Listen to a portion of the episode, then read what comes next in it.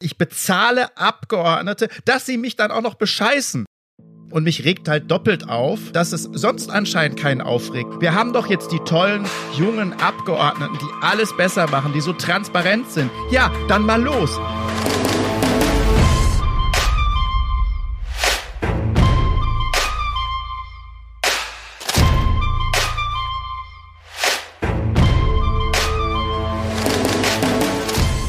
Hallo und herzlich willkommen zu einer neuen Lobbyland Podcast Folge. Wir haben zwar noch keine neue Regierung, aber genügend Content für die heutige Sendung, aus der wir eigentlich zwei hätten machen müssen. Hallo Marco. Hallo Sabrina. Gibt es diesmal einen würdigen Aufreger der Woche? Hatten wir ja schon länger nicht mehr. Ja, einen ist gut, aber Ich, ich würde sagen, einen ganz besonderen, der ganz viel mit meiner Arbeit und auch mit unserem Thema zu tun hat. Wir erinnern uns alle an die Korruptionsfälle ähm, Anfang dieses Jahres, wo wir uns ja schon geärgert haben, dass das im Wahlkampf keine Rolle mehr gespielt hat. Also eine Reihe von Abgeordneten, die in unterschiedlicher Art und Weise korrupt geworden sind oder besser gesagt korrupte Abgeordnete, die man mal erwischt hat. Meistens tut man das ja nicht.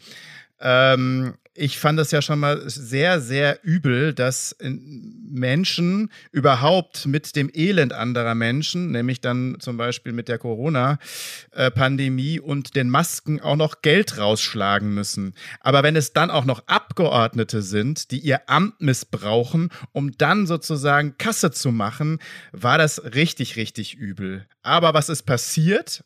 Diese Menschen sind freigesprochen worden vor Gericht. Das heißt, äh, sie dürfen auch noch das Geld kassieren. Also sie müssen es noch nicht mal zurückgeben, sonst wäre ja sowieso nicht viel passiert. Äh, das zeigt, dass der ganze Skandal viel größer ist als einzelne Leute, die korrupt werden und wo ich ja schon sage, dass es äh, mehr als ein paar Einzelne sind, sondern dass das System hat, sondern jetzt ist auch noch amtlich, dass das Gericht nicht einschreitet, dass die Regeln, so wie ich es immer sage, ja im Prinzip auslegbar sind, wie man will und kein Abgeordneter bestraft wird, auch wenn er korrupt ist. Und das ist der eigentliche Skandal. Abgeordnete können machen, was sie wollen und werden nicht bestraft, werden am Ende sogar noch belohnt. Und das natürlich zeigt ja, wie dieses System aufgestellt ist und kein Wunder, dass die Menschen immer unzufriedener werden und mit diesen Politikern und Politikerinnen nichts zu tun haben wollen und damit natürlich dann auch alle in einen Topf geworfen werden. Ja, genau, das muss man sich ja im Prinzip nochmal auf der Zunge zergehen lassen. Ne? In einer globalen Pandemie, in der die Ärmsten am stärksten leiden, in der unzählige Menschen Existenzangst haben, in der man sich am Anfang ja mit rar gesäten und völlig überteuerten Masken irgendwie vor diesem Virus schützen muss, bereichern sich gewählte Abgeordnete, also die ja irgendwelche Maskenlieferverträge mit einer hessischen Firma war es, glaube ich, äh, vermittelt hatten mit den Gesundheitsministerien in Bayern, beziehungsweise ähm, Nüsslein hatte das im Bund vermittelt und die haben zulasten des Gemeinwohls verdient, gehen straffrei aus, dürfen die Provisionen behalten. Es waren insgesamt, glaube ich, über zwei Millionen Euro, die sie kassiert haben. Ähm, was ich ganz interessant fand an der Geschichte war ähm, die Begründung des Oberlandesgerichtes München. Ähm, die haben nämlich gesagt, dass äh, Paragraph 108e zur Abgeordnetenbestechung so schwach formuliert ist, dass er nicht greift und nach dem, ich zitiere jetzt, eindeutigen Willen des Bundestags sei es kein Gesetzesverstoß, wenn ein Abgeordneter die Autorität seines Mandats und seine Kontakte nutze, um Entscheidungen zu beeinflussen. Das sei, ich zitiere wieder, so hinzunehmen. Marco, was sagst du zu dieser, zu dieser interessanten Begründung? Ja, ich könnte gar nicht so viel brechen, äh, wie ähm, Themen dahinter stecken. Und ja, also sorry, das, ich muss schon sagen, das ist Staatsversagen. Das ist eindeutiges Staatsversagen.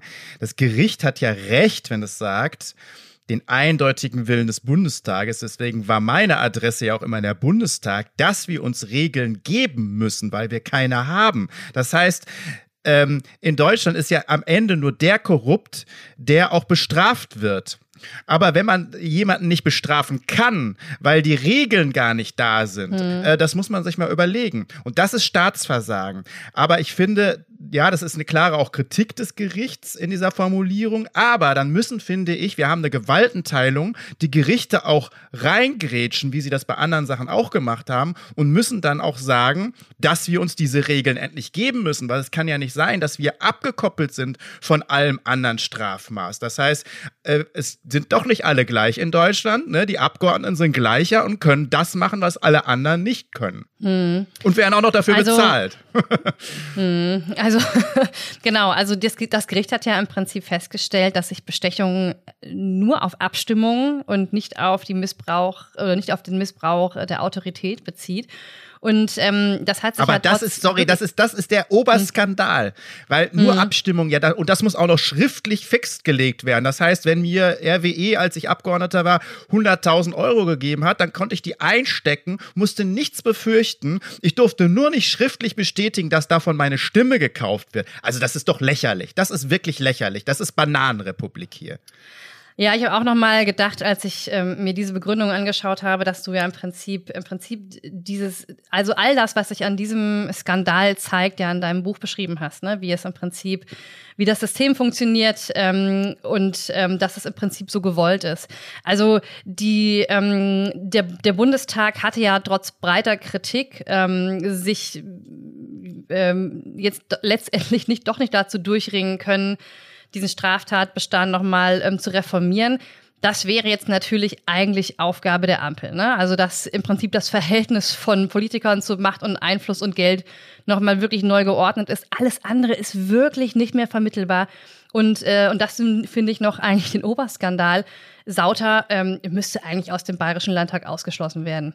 Ja, nicht nur ausgeschlossen werden. Wie gesagt, solche Leute müssen hart bestraft werden. Auch nicht nur mit Ausschluss oder das Geld zurückzahlen, sondern es muss dann harte Strafmaß vorliegen, weil man bescheißt ja doppelt.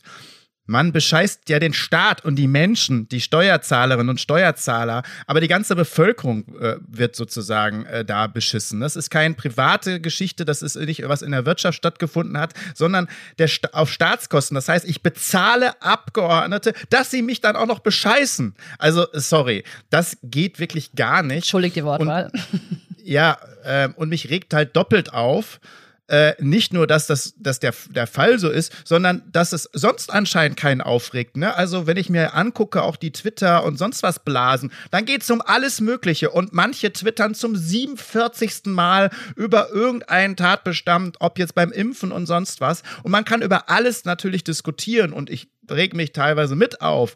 Aber dass das so gar keine Diskussion hervorbringt, auch nicht in den Medien, nicht in der Öffentlichkeit, das zeigt, wo wir eigentlich stehen. Und da muss es eigentlich wirklich eine Rebellion gehen. Wir haben doch jetzt die tollen jungen Abgeordneten, die alles besser machen, die so transparent sind. Ja, dann mal los, dann mal los. Das ist eine Sache des Bundestages. Da braucht man auf keine Regierung warten. Die Bundestagspräsidentin, die neue, die ich sehr schätze, Bärbel Baas, ist in der Pflicht, aber alle Abgeordneten auch. Sie können jetzt loslegen. Ja. Was kann man, was können wir tun? Vielleicht als Initiative Lobbyland, was können andere NGOs, die sich für echte Demokratie und Transparenz einsetzen, tun, also wenn es aus dem Bundestag kommt? Ne? Also erstmal aufregen, ne? Und aber natürlich viel mehr. Und jetzt bitte nicht nur wieder Petition, das ist sicherlich ein Mittel, was man immer wieder nutzt, aber es ist leider auch ein ein, ein stumpfes Schwert, weil es interessiert den Bundestag am Ende wieder gar nicht. Nein, wirklich jetzt auf die Abgeordneten eingehen, die Bundestagspräsidentin anschreiben, vor allen Dingen aber die eigenen Abgeordneten anschreiben. Jeder hat einen Abgeordneten in seinem Wahlkreis und in seiner Stadt oder in seiner Gemeinde. Und auf die müssen wir jetzt eingehen.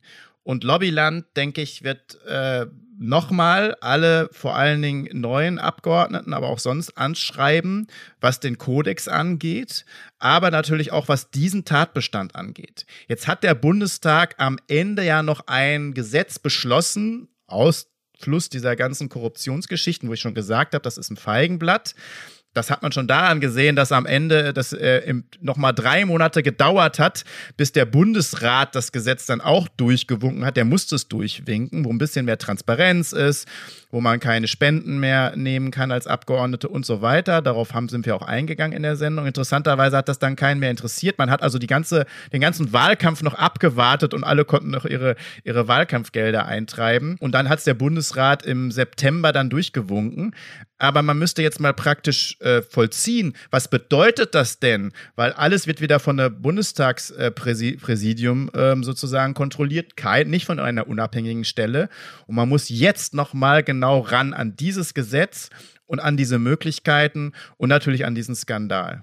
Ja, Zweiter Aufreger, dein Fazit über die Klimakonferenz. Ja, die Klimakonferenz äh, vielleicht noch mal ganz kurz, weil wir das ja als Schwerpunkt oder als einen wichtigen Punkt der letzten, ähm, des letzten Podcasts hatten. Und leider hat sich ja im Prinzip das bewahrheitet, was wir da schon gesagt haben zur Klimakonferenz. Für mich bleibt das auch weiterhin ein klares Feigenblatt. Auch da wieder interessant, wie es am Ende bewertet wird. Die meisten machen so eine abgewogene Bewertung, so nach dem Motto, ja, natürlich müsste man, könnte man mehr machen, aber wir haben den Einstieg da geschafft, wir haben den Einstieg da geschafft und das sieht viel besser aus und es wurde ja noch viel weniger erwartet. Dass man hat ja die riesige Enttäuschung erwartet und deswegen, also natürlich, wenn man erwartet, dass jemand in einer Stunde sich keine, äh, keinen Meter bewegt, dann sind auch äh, zwei Zentimeter am Ende natürlich super. Also er hat sich dann mal sein, sein vielleicht am Arm gejuckt. Und genauso leider ist das auch mit der Konferenz. Ich würde eher eine vernichtende Kritik abgeben. Und zwar nicht, weil ich da völlig undiplomatisch bin. Ich kenne diese Konferenzen schon seit langem. Aber weil ich genau weiß, dass es eher sogar bewirkt, dass die Leute wieder irgendwie sich zurücklehnen. Dass die Leute wieder irgendwie zumindest, naja, es wird schon besser. Und das kriegen wir irgendwann dann auch hin. Und das heißt, man kann sich dann doch wieder auf diesen Prozess verlassen. Und das kann man eben nicht.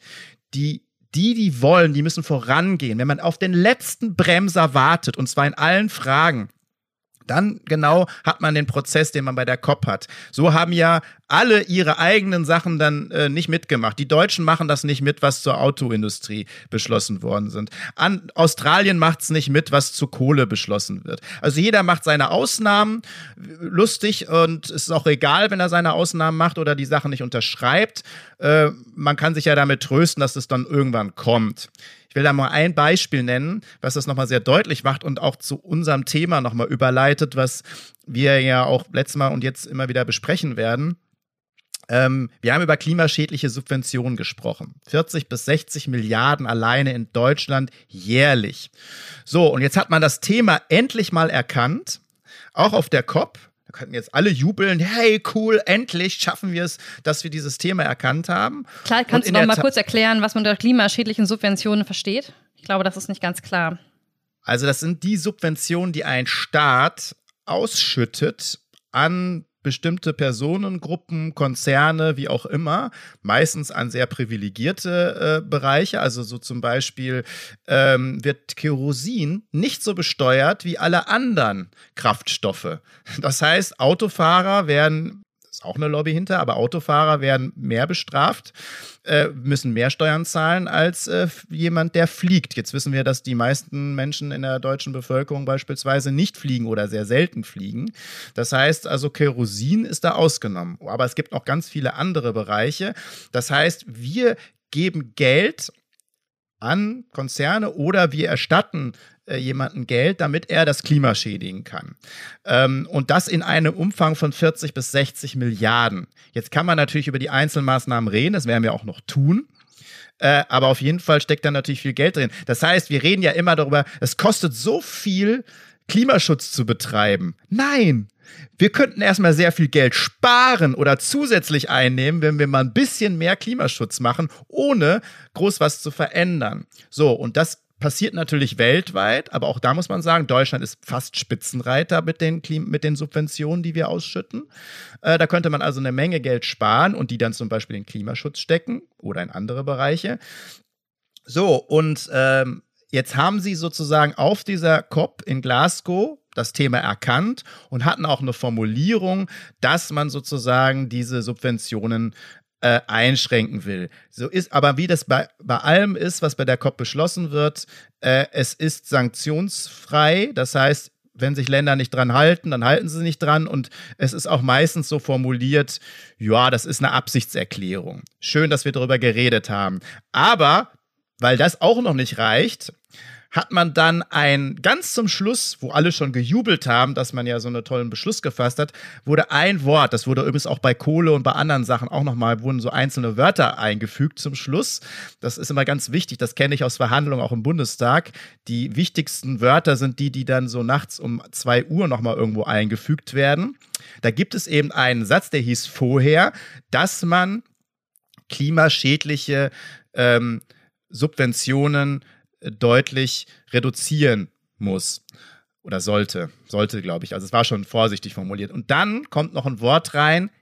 Ineffizient hat man dann eingeführt. Ineffiziente Subventionen sollen reduziert werden. Aber es, hat, es kann natürlich jeder entscheiden, was effizient und ineffizient ist. Und jedes Land sagt natürlich, unsere Subventionen sind super effizient. Und schon ist dieser ganze Satz und die ganze Diskussion völlig für die Katz.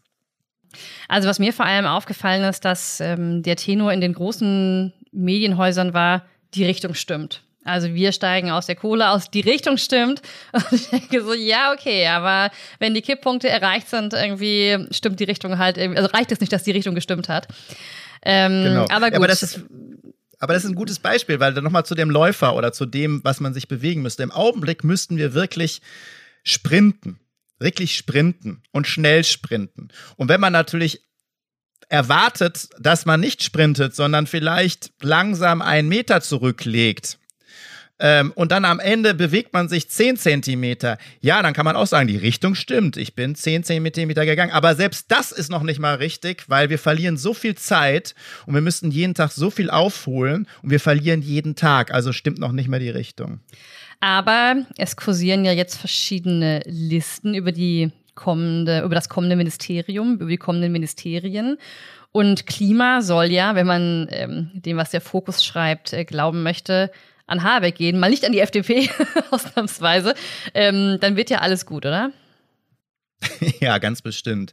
Also schon alleine, äh, dass es äh, von Umwelt getrennt wird äh, und mit Wirtschaft zusammenkommt, das hatten wir schon mal äh, bei Sigmar Gabriel hat nicht so viel gebracht, weil die ganzen Lobbyisten aus der Wirtschaft sitzen dann genau auf diesem Ministerium und die etwas besseren äh, Umweltleute, die vielleicht doch noch mal ein Gespür haben für diese Welt und die Lebensgrundlagen, haben dann im Prinzip damit nichts zu tun, weil nach den Ministerien werden ja auch die Ausschüsse ausgerichtet.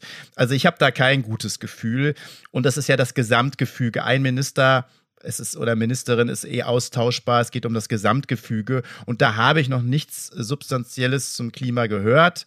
Da werden wir äh, natürlich dann äh, genau hinschauen. Ja. Stichwort ähm, Geld umverteilen, was du gerade bezüglich der Subventionen angesprochen hattest. Ähm, da gibt es ja noch ein anderes Thema, von dem ich mir eigentlich erhofft hatte, dass es ähm, jetzt auch die kommende Regierung beschäftigt. Ähm, es geht um die Erbschaftssteuer. Die Reformierung der Erbschaftssteuer war ja auch eines der Wahlkampfthemen der SPD, steht ja auch im Wahlprogramm. Ähm, das wurde ja auch insbesondere im Kontext von Corona nochmals intensiv diskutiert. Ne? Die Superreichen haben ihr Vermögen vergrößern können, während die Ärmeren, wie ich das schon vorhin gesagt habe, im Prinzip ähm, wenn sie nicht mal nichts dazu gewonnen haben, dann zumindest ähm, am stärksten wirtschaftlich unter der Situation gelitten haben. Ähm, aber dieses Thema Erbschaftssteuer ist eigentlich ein Thema, was ähm, ja sehr, sehr stark eigentlich auch mit unserer Arbeit bei Lobbyland zu tun hat. Denn es ist das Paradethema, ähm, um sich nochmal vor Augen zu führen, wie Lobbyismus in diesem Land funktioniert und was ähm, eigentlich im Prinzip daran falsch läuft. Gerhard Schick, der Gründer von Finanzwende, einer NGO, und den du ja auch ähm, sehr gut kennst, Marco, äh, hat diese Auseinandersetzung um die Erbschaftssteuer auch als die größte Lobbyschlacht der Republik bezeichnet. Ähm, vielleicht erstmal ganz allgemein. In Deutschland werden ja auf Erbschaften nach Todeseintritt oder bei Schenkungen zu Lebzeiten Steuern fällig. Ne, also Rechtsgrundlage ist da das Erbschafts- und Schenkungssteuergesetz und das dient ja im Prinzip dazu, extrem ungleiche Startchancen auszutarieren. Ne? Dass Menschen, die eben sehr, sehr viel erben, mehr abgeben können als diejenigen, die nichts haben. In der Realität sieht das allerdings ähm, ganz anders aus, denn die Erbschaftssteuer ist seit vielen, vielen Jahren verfassungswidrig. Große Vermögen werden niedriger besteuert als kleine Vermögen und ähm, 2019 kann man sich das ganz gut vor Augen führen. Da haben Erben und Beschenkte mit einem Volumen von über 20 Millionen Euro weniger Steuern gezahlt als Menschen mit einem geringen Vermögen. Ja, die 127 größten Schenkungen stand jetzt erst in der Zeit, äh, wurden mit weniger als einem Prozent besteuert, während bei vielen kleineren Erbschaften, Omas Haus und so, ein Erbschaftsan oder ein Steuersatz für die Erbschaft von 30 Prozent anfiel. Und das ist äh, auch laut Gericht verfassungswidrig. Und das Ganze hat ja schon einen ziemlich langen Bart, Marco, oder? Ja, das hat einen sehr langen Bart. Und äh, da muss man auch noch mal sagen, dass im Prinzip der Gerd Schick, der vorher mal finanzpolitischer Sprecher der Grünen-Fraktion war, mit dem ich ja zusammen den ersten Kodex aufgestellt habe für Abgeordnete, völlig recht hat, weil im Endeffekt wird entscheiden sich Lobbyschlachten oder überhaupt das Thema Lobbyismus, Profitlobbyismus entscheidet sich ganz stark im Bereich Finanzpolitik.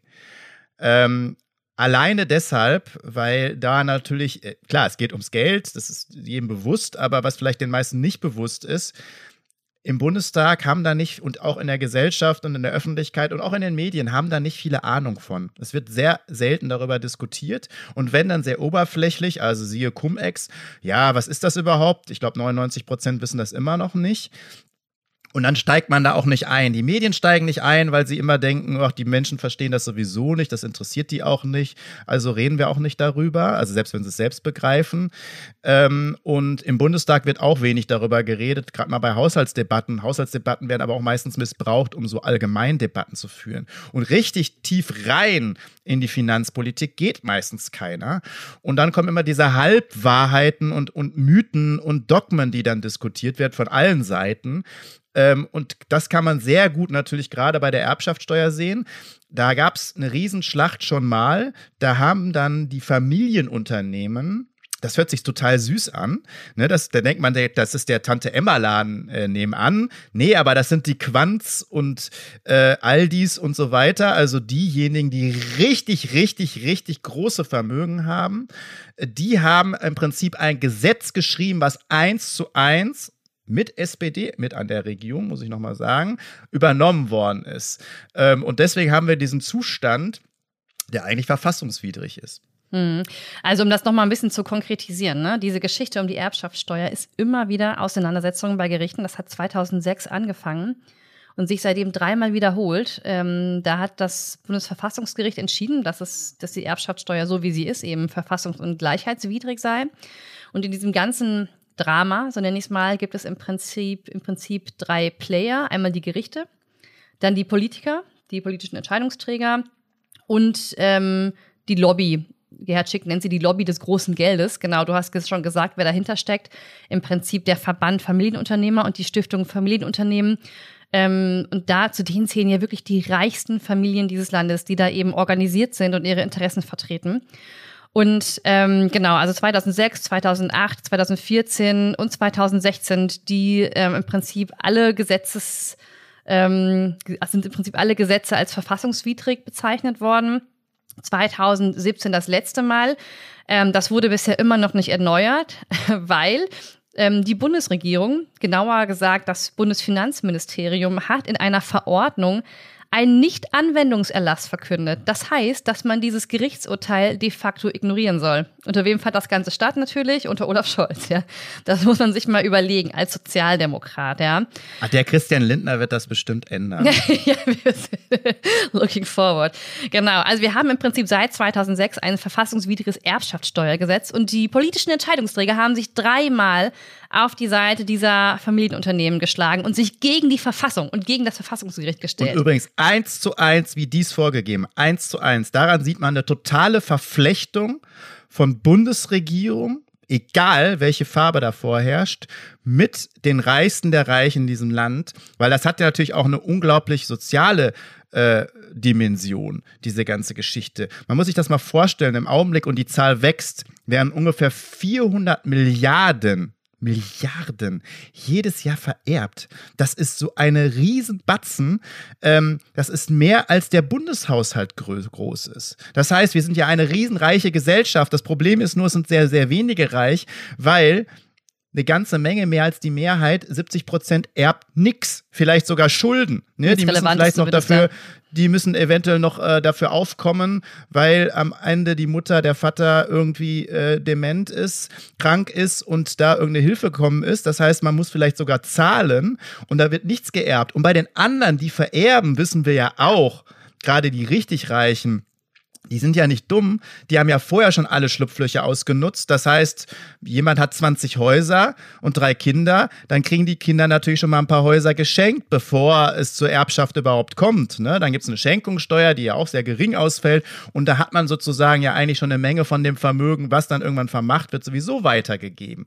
Also es ist ein sehr äh, spannendes Feld, weil auch das so gar nicht in der Öffentlichkeit ist. Ähm, ich will mal... Ähm, ich kann es jetzt nicht in die Kamera halten, aber Julia Friedrichs hat schon vor mehreren Jahren ein Buch Wir erben, also die Journalistin Wir erben geschrieben. Das Buch müsste eigentlich äh, überall im Regal stehen und immer wieder vorgezeigt wird. Da steht eigentlich alles Relevante drin. Aber es ist kein Thema in den Talkshows, weil die in den Talkshows sitzen, die Talkshows machen, auch wahrscheinlich viel geerbt. Neues haben. Thema. Ja, also jemand, der ähm, 3000 Wohnungen vererbt bekommt, muss weniger Steuer zahlen als jemand, der drei Wohnungen vererbt bekommt, ne? weil das ab 3000 Wohnungen als Wohnungsunternehmen gilt und damit anders besteuert wird.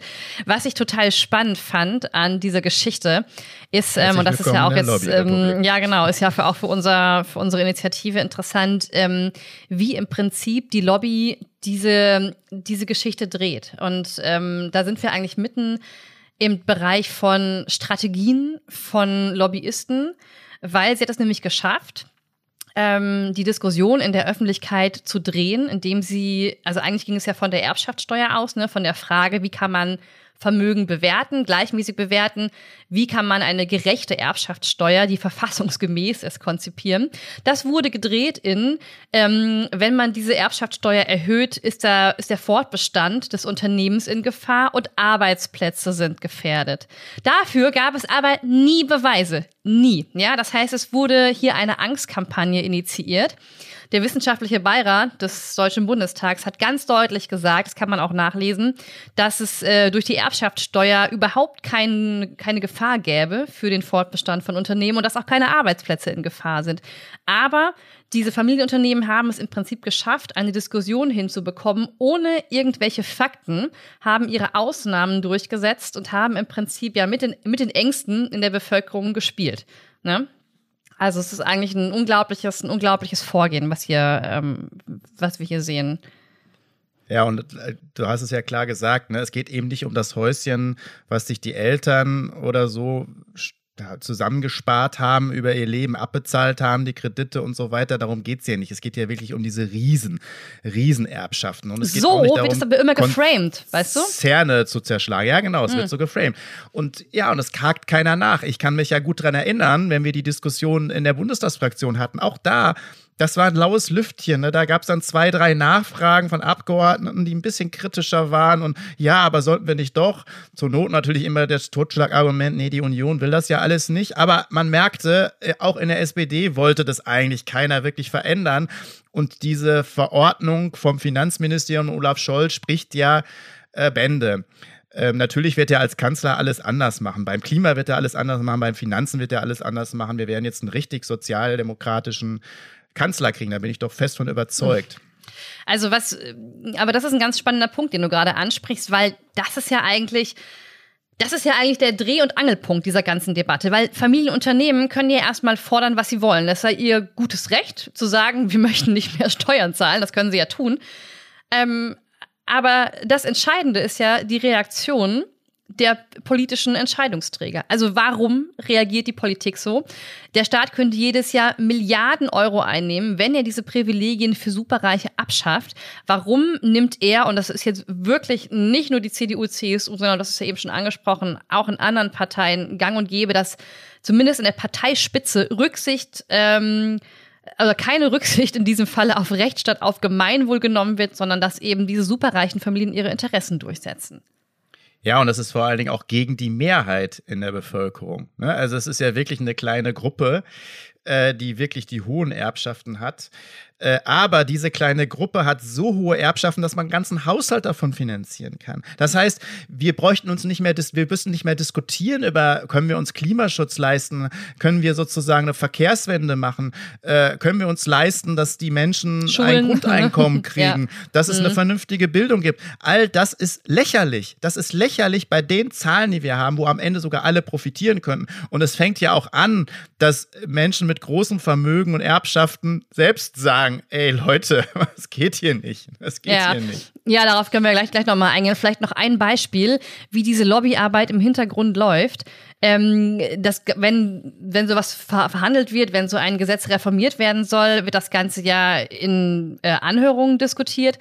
Und die Sachverständigen, ähm, die da hingeschickt werden, äh, um ein Beispiel von der CDU-CSU-Fraktion zu nehmen, oder derjenige, der der Berichterstatter war, und da maßgeblich diese Diskussion geführt hat, war Christian Freiherr von Stetten aus einer Adelsfamilie, ja, also der höchstwahrscheinlich selbst von Folgen dieses Gesetzes betroffen ist. Ähm, und der hat natürlich dann die Argumentation, so hat das Gerhard Schick auch nochmal, der dabei war, geschildert, die ganze Zeit in die eine Richtung gelenkt, ne, was Arbeitsplätze und so weiter betraf. SPD und Grüne hätten das Ganze verhindern können im Bundestag. Es gibt ja genügend Länder, wo sie eben mitregieren, aber selbst die haben sich hinter die Familienunternehmen gestellt. Winfried Kretschmann zum Beispiel ne, hat sich ähm, für solche Ausnahmen ähm, eingesetzt, obwohl das Ganze nicht verfassungsgemäß ist. Gibt es da ein paar Spenden dann vielleicht mm, zum Wahlkampf? Ja. Ne? Das war übrigens auch ganz, ganz kurz nochmal, Klammer auf, das erste, was Olaf Scholz schon vor den Sondierungsgesprächen angekündigt hat, war, ja, auf die, Erbschaft, auf die Erbschaftssteuer könnten wir zur Not verzichten. Ja, als Sozialdemokrat so super, super Grundlage, um in die Sondierungen zu gehen. Ähm, ich glaube, der hat da zu Hause gesessen und gesagt, boah, es gibt ganz viele Sachen, die wir jetzt im Wahlprogramm der SPD haben die sind ja wirklich sozialdemokratisch. Puh, äh, was mache ich jetzt damit? Was streiche ich zuerst? Also ich muss schon was streichen, bevor ich überhaupt verhandle. ne, und sagen, das musste ich jetzt vorher schon preisgeben. Und wenn ich dann verhandle, dann kann ich noch sagen, das hat die FDP nicht gewollt, das haben die Grünen nicht gewollt, das hat die FDP nicht gewollt. Und dann, was dann übrig bleibt, das da kann ich dann vielleicht mitleben. Ich glaube so, na, aber jetzt wirklich im Ernst hört sich sehr lustig an, aber ich, genau so funktioniert es. Ne? Das ist ja das Problem, dass zwar die Grundsatzprogramme und die Wahlprogramme, da gibt es eine Überschneidung, eine große Überschneidung zwischen denen, die man immer noch so verortet, zwischen Mitte und links. Äh, aber bei äh, den wirklich amtierenden Politikerinnen und Politikern an der Spitze, die meisten davon haben eher Überschneidungen in diesem Lager äh, Union, FDP, Grüne, SPD. Da ist eigentlich kein Unterschied. Die sind alle sehr reich selbst. Äh, meistens kommen sie sozusagen auch schon aus diesen Bereichen und sie haben nur mit den Leuten zu tun äh, und werden nur von denen lobbyiert, äh, die sehr vermögend sind. Und das zeigt sich gerade an dieser Stelle nochmal ganz deutlich. Wo wir wieder bei einem Thema wären, was wir in der Vergangenheit schon öfter besprochen hatten, die Repräsentation von Abgeordneten im Deutschen Bundestag. Aber um jetzt vielleicht noch mal auf das äh, einzugehen, was du gerade angerissen hast und dieses Bild von den ähm, in Anführungszeichen äh, raffgierigen Superreichen etwas zu differenzieren. Es gibt in der Tat ein gutes Gegenbeispiel. Du hast diese Initiative gerade schon angerissen. Tax Me Now ist eine Initiative von Millionären, von Millionärinnen zur Besteuerung von Millionärsvermögen und für eine gerechte Steuerpolitik. Die haben jetzt auch zusammen mit Finanzwende, der NGO von Gerhard Schick, die ich ja schon angesprochen habe, eine Petition ins Leben gerufen wo man ähm, sich eben genau mit seiner Unterschrift ähm, dafür einsetzen kann, dafür stark machen kann und diese Petition unterstützen kann, dass es eben eine verfassungskonforme und gerechte ähm, Steuerpolitik in diesem Land gibt. Also ihr seid ähm, herzlich aufgerufen, euch das Ganze mal anzuschauen und ähm, zu supporten. Ähm, genau. Warum? Und das ist vielleicht auch nochmal eine interessante Frage jetzt für unseren Podcast. Marco, warum ist Lobbyarbeit bezüglich Gesetzgebung eigentlich eine Gefahr für unsere Demokratie? Oder inwiefern ist sie eine Gefahr?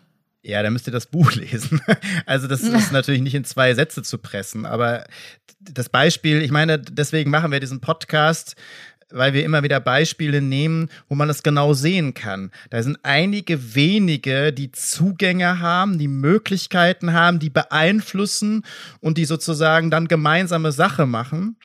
Und die Mehrheit oder bestimmte Gruppen müssen es ausbaden ne? oder werden benachteiligt und können sich im Prinzip nicht wehren. Sie können sich nur einmal wehren, alle vier Jahre mit einer Wahl. Darauf sind wir eingegangen. Und äh, selbst da, dann wechselt mal eine Farbe in der Regierung, verändert sich nichts. Und deswegen haben die Menschen das Gefühl, ob ich wählen gehe, ist doch eh scheißegal. Am Ende werd, werde ich verarscht. Und wir haben ähm, das ja deutlich gemacht, im Bundestag sitzen hauptsächlich nur die privilegierten äh, Gruppen. Es sitzen ganz wenige ähm, Einkommensgruppen, Berufsgruppen dort die alle wahrscheinlich oder fast alle niemals Not gelitten haben. Das sind wirklich nur Ausnahmen dann und die werden geschliffen. Außerdem kommen sie dann ja relativ schnell zu Geld. Ähm, und ähm, das, wenn das nicht aufgebrochen wird, wenn das nicht ähm, wirklich verändert wird und der Zugang und die Resonanz zwischen denen, die nicht so viel haben, die benachteiligt werden durch solche Gesetze, äh, sich nicht verändert, dann hast du entweder eine völlige Abkehr von Demokratie, du hast äh, Überläufer zu den wirklich extremen Positionen, zum Beispiel rechtsextremistischen Positionen, äh, aber die meisten, glaube ich, werden sich komplett abwenden von Demokratie ähm, und du hast sozusagen dann keine wirkliche Auseinandersetzung mehr und das gefährdet Demokratie natürlich ohne Ende. Das gibt also nur noch Wut auf der einen Seite äh, und Anpassung und die Hoffnung, selber irgendwie zu profitieren auf der anderen. Und das geht schief, das geht gnadenlos schief. Und eine, ein, ich denke, ein Grund, warum wir gerade so viele wütende Menschen haben, liegt gar nicht an Corona an sich, sondern liegt genau an diesem ähm, nicht mehr Vertrauen des politischen demokratischen Systems. Ja, ich befürchte, das ist zumindest das, was ich aus dem Sondierungspapier mitnehme, ähm, dass auch die künftige Ampelkoalition die Privilegien dieser Finanzeliten schützen wird. Also, dass sie weiterhin Rücksicht nehmen wird auf diejenigen, die sich eigentlich ähm, gegen Rechtsstaat, gegen Gemeinwohl ähm, ja stark machen, die ihre eigenen Interessen auf deren Kosten durchsetzen wollen. Wenn man sich anschaut, Schuldenbremse, Spitzensteuersatz wird nicht angetastet, dann sieht das finanzpolitisch von mir zumindest so aus, als würde, als würden weiterhin diejenigen, die, ähm, ja, wie man so schön sagt, Glück bei der Geburtslotterie hatten, ähm, begünstigt in diesem Land. Und das hat ja eigentlich auch überhaupt nichts mehr mit Leistungsgerechtigkeit zu tun. Nee, absolut nicht. Und ähm, jetzt gehen wir nochmal auf Christian Lindner ein. Ich habe zwar letzte Sendung gesagt, äh, Kollege Habeck und Lindner so groß werden die sich nicht unterscheiden, auch nicht von Scholz im Ministerium, dabei bleibe ich auch. Ähm, aber gehen wir jetzt trotzdem mal auf Lindner ein, ne, der ja von sich sagt, er wäre ein Liberaler. Ähm, jetzt würde ich auch sagen, ich bin ziemlich liberal. Ähm, aber was heißt denn Liberalität überhaupt? Also natürlich, da können wir jetzt ganz lange über den Freiheitsbegriff reden. sollten wir natürlich auch mal machen, ne? weil jeder sieht den auch anders. Ne? Und äh, man muss auch die Freiheit haben, äh, wirklich zu leben. Dazu braucht man auch ein gewisses Einkommen oder ein gewisses Vermögen, gerade in Deutschland. Aber äh, gehen wir nochmal auf einen anderen Bereich ein. Natürlich sind Liberale skeptisch, was die Allmacht des Staates angeht. Bin ich auch. Ne? Also der Staat darf nicht allmächtig sein. Ähm, und natürlich gehört auch dazu, dass man sich genau anguckt, welche Steuern werden erhoben und nicht. Na, dann, in Deutschland ist das zwar eine besondere Manie, dass man ja so gar keine Steuern zahlen will. Auch die interessanterweise skeptisch sind gegenüber Steuern, die diese Steuern niemals zahlen müssten. Also reden wir mal zum Beispiel über Vermögensteuer. Und auch ich sage, ähm, die Steuern, die der Staat einnimmt, die sind schon sehr, sehr hoch und die müssten eigentlich im Gesamtvolumen nicht verändert werden, sondern man müsste natürlich auch mal auf die Ausgabeseite gucken. Wir haben über die äh, Subventionen gesprochen ähm, und natürlich muss man sich ja jede Steuer angucken. Man kann auch über Vermögensteuer streiten. Aber wenn man das Leistungsprinzip, und das machen die Liberalen ja ganz stark, Leistung muss sich lohnen, das ist ja das Oberprinzip der Liberalen. Wenn man das wirklich zugrunde legt, dann, dann ist die Erbschaftssteuer die liberalste Steuer, die es gibt. Denn sie Auf sie zu verzichten bedeutet, dass wir in Deutschland Leute, Menschen haben, die nie was leisten, nie in ihrem Leben einen Finger krumm machen, die wirklich in der sozialen Hängematte, die man sonst immer gerne für andere bereitlegt, sich hinlegen, die Infrastruktur nutzen, das Bildungssystem nutzen, die Polizei nutzen, die Feuerwehr nutzen, alles nutzen, niemals eine Leistung vollbringen und ein Leben in Saus und Braus verbringen können, obwohl sie nie arbeiten gehen. Das ist das deutsche Leistungsprinzip der Liberalen. Sorry, das kann es nicht sein. Wer wirklich liberal ist, will, dass diese Menschen auch Leistung bringen oder eben nicht so verdammt vermögend und reich sein müssten. So, deswegen glaube ich, dass es total gerechtfertigt ist und auch sehr liberal ist, einen Teil davon abzugeben und allen eine Chance geben, weil die Chancengleichheit, das ist nicht nur was für Sozialisten, für Soziale und was weiß ich, sondern das ist ja gerade ein hohes Prinzip der Liberalen. Und eine Chancengleichheit gibt es in Deutschland nicht. 70 Prozent erben nix. 70 Prozent reißen sich den Allerwertesten auf und viele von denen arbeiten ihr ganzes Leben lang und kriegen noch nicht mal vernünftig Rente und andere tun nichts und leben in Saus und Braus. Das ist nicht liberal. Und wenn man denn Skepsis hat, eine liberale Skepsis. Warum macht man es denn nicht so und sagt, okay, wir nehmen natürlich nicht alles weg, logisch. Man muss auch Erben vererben können. Aber je höher die Erbschaften sind, desto mehr sozusagen sollte der Allgemeinheit zur Verfügung gestellt werden. Warum machen wir es nicht so? Wir machen unabhängige Kommissionen, Fonds, wo das Geld reingesteckt wird, was zum Beispiel dann nur dem Bildungssystem nur der Wissenschaft, nur der Bildung äh, oder so äh, oder der Digitalisierung zugutekommt und das wandert gar nicht in Staatssäckel. Das kann man alles machen, aber davon höre ich nichts von der FDP. Sie ist weg wenn es um wirklich das Leistungsprinzip geht. Ne? Dann sagt das mal jemanden, der 40 Stunden arbeitet, der Nachtschichten fährt, der jetzt bei Corona ständig da stehen musste. Dann sagt den mal, wir haben ein Leistungsprinzip in Deutschland. Ja, einen Vogel haben wir. Wir sind eine Abstiegsgesellschaft sozusagen. Und das ist, das ist illiberal. Das ist total illiberal. Deswegen Lindner, hör auf, dich liberaler zu nennen oder mach eine vernünftige Politik. Hm.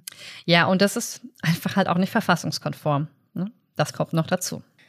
Ja, das kommt noch dazu. Das haben wir ja praktisch ähm, jetzt bei Korruption. Das ist verfassungskonform, aber äh, da ist die Verfassung einfach falsch. Und da, wo sie richtig ist, äh, wird sie nicht angewandt. Das heißt, wir müssen, glaube ich, ich habe ja immer gesagt, nee, äh, bei den drei Gewalten, die Judikative müssen wir rausnehmen.